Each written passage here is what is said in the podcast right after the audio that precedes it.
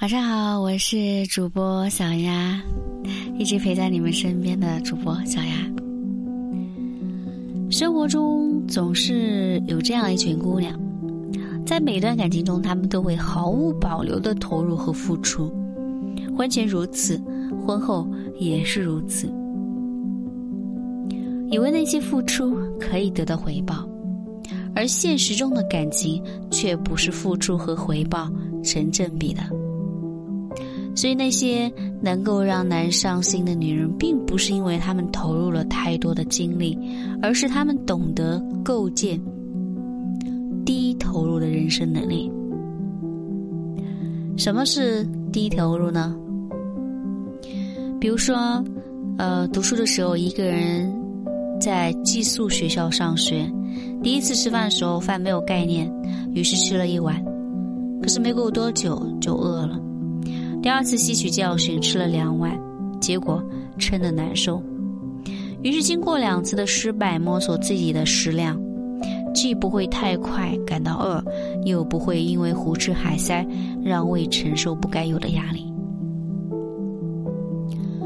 而以感性为主的女性，很容易会在一段感情的开始用力过度，结果发现起初对方对自己的态度很好。可往后发展，对方对自己的兴趣明显降低。由此可见，低投入的方式更适合两性关系的发展。你们看过《欢乐颂》没有？《欢乐颂》里面杨紫扮演的那个邱莹莹，和白主管谈恋爱的时候，恨不得将自己的人和心都完全交给对方，不管对方需不需要。消息秒回，每一次呢都是有求必应，毫无征服欲。不出意外，白主管将他吃抹干净之后，转头就开始了新一轮的狩猎。在这段感情中，邱莹莹是最大的受害者，但是本着客观的角度来说，周莹莹不计成本的付出，或许就是推进感情加速灭亡的帮凶。爱情并不是投入的越快就能够收获更多。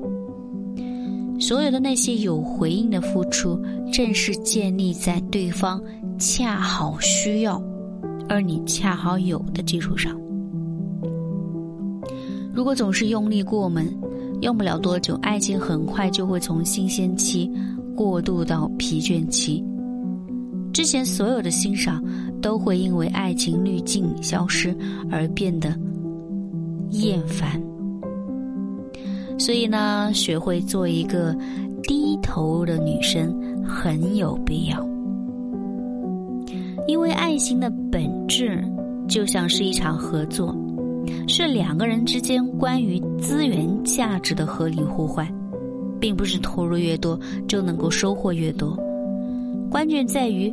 被投资人眼中的价值高低，